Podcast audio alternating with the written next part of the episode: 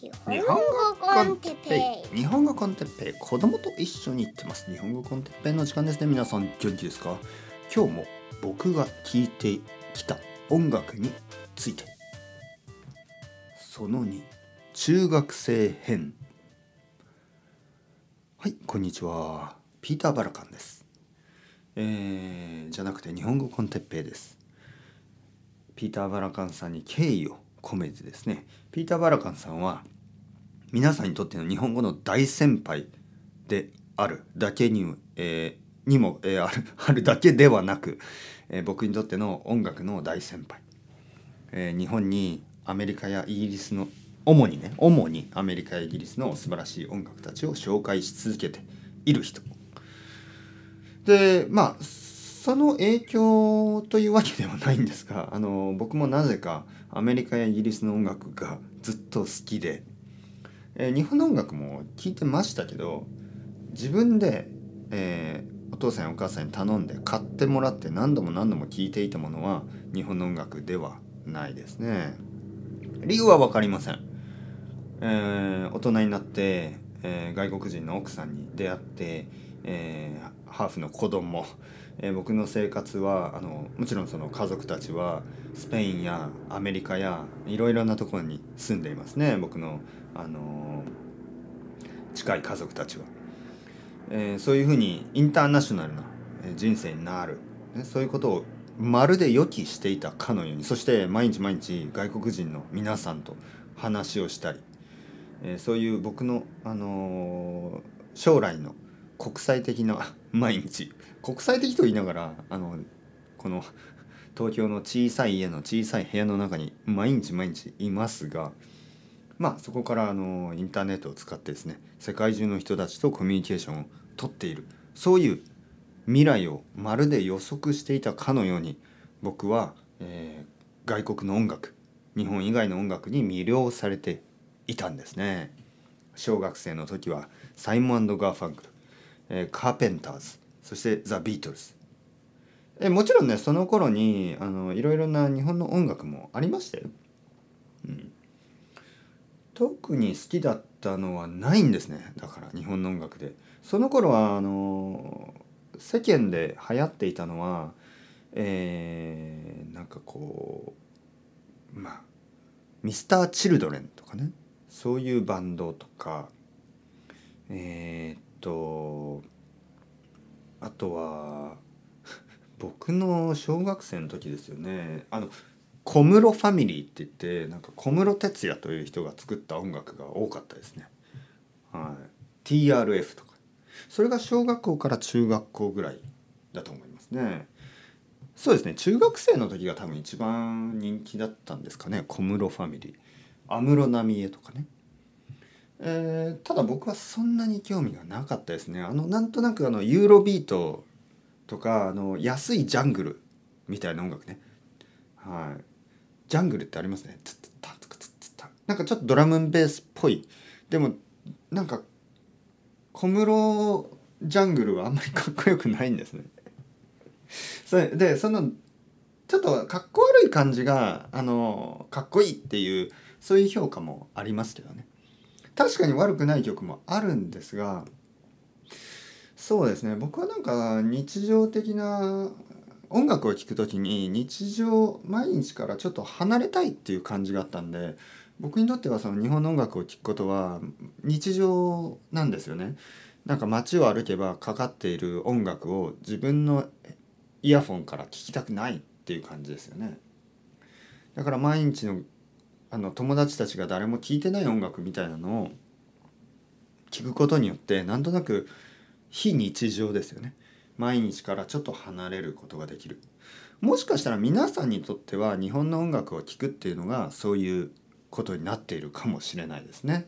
えー、アメリカやねそういうあの自分の周りで聴いているあのたくさん流れている音楽じゃなくてあの日本の音楽を聴く友達や家族が誰も知らないような音楽を聴くことによってちょっとこう非日常を味わえるそういうそういうのが好きであの日本語の音楽を聴いたり、えー、日本語を勉強したりしているのかもしれないですよね。自分自分とは違うもの？自分の文化とは違うものに惹かれるというのはそういう感じがあると思います。えー、僕は小中学校ですね。そして中学校になってあのー、どういうものに惹かれるかというとこれはですね、えー、パンク。はい。パンクロックなんですね。あの静かなフォークロック、えー、フォークソング。サイモンガーファンクルとかを聞いてたんですけど何かがきっかけでザ・クラッシュというバンドザ・クラッシュですね。最初はザ・クラッシュだったんですね。ザ・クラッシュというバンドの、えー、アルバム。一番最初のアルバムですよね。ザ・クラッシュのザ・クラッシュ。これをあの借りたんですね。はい。その頃は音楽はあの借りて CD とかあの CD ですね。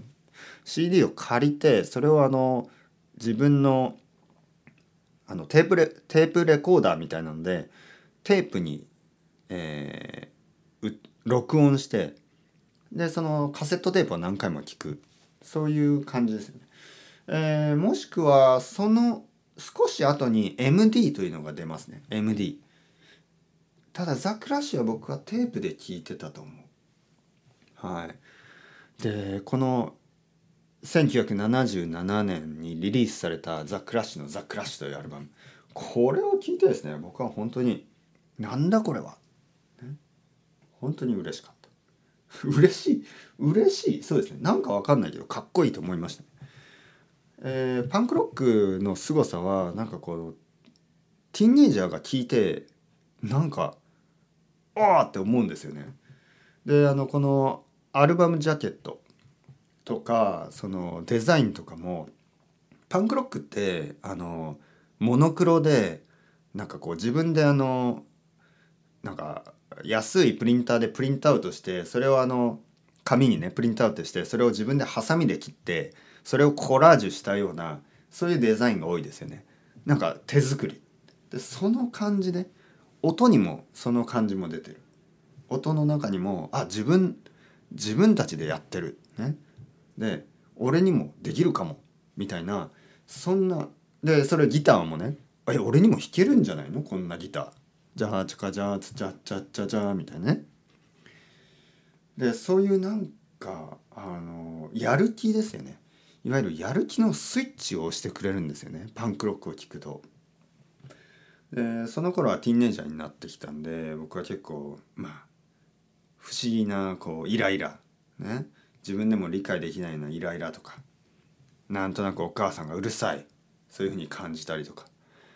でそういう時にあのイヤフォンですねパンクロックを聞くとなんかこう悲しい顔がこう笑うっていうかね。ちょっと笑うんですね気持ち悪い感じにね。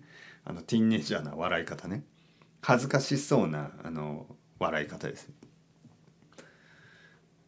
えー、その頃がそのザ・クラッシュ。そしてあのセックスピストルズ。ただ セックスピストルズはですねちょっとあの、まあ、名前も恥ずかしかったしあんまりこう何を聞いてんの？セックスピストルズみたいなのはちょっとあのなんとなく言いにくいからあのザ・クラッシュの方が好きですね名前がかっこいい感じがしてね、えー、そしてその時にバズ・コックスっていうバンドもたくさん聞くんですがまた名前が恥ずかしいんですね。バズコックス。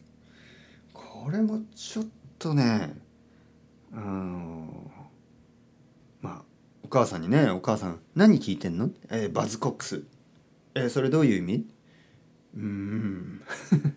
うん。えー、うん。ねちょっとまあバズコックスやセックスピストルズはちょっと言いにくいですよね。あとダムドっていうバンドもありますね。ダム。ダムド。これはあのもちろん悪い意味だと思うんですけどまあ日本日本ではちょっと馴染みのない言葉ですからそんなにあのなんか言いにくいっていう感じはなかったですけどね。これは本当にあるあのパンクロックとかのバンドの名前はすごく言いにくい、えー、すごくこうまあそれ自体が悪い意味とかですからね。あの悪い意味だったりセクシュアルな意味だったりいろいろありますからね。だからちょっとねあのはい。あのバッドブレインズとかもね。バッドブレインズ。これはアメリカのバンドですけどバッドブレインズ。すごい名前ですよね。は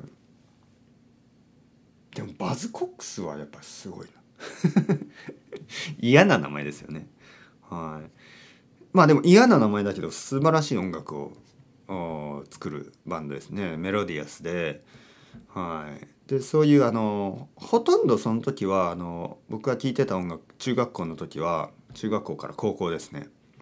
その時はあのイギリスのそのオリジナルパンクですね、えー、そういうのがほとんどザ・ジャムはい。ポール・ウェラのザ・ジャムこれも好きでしたね。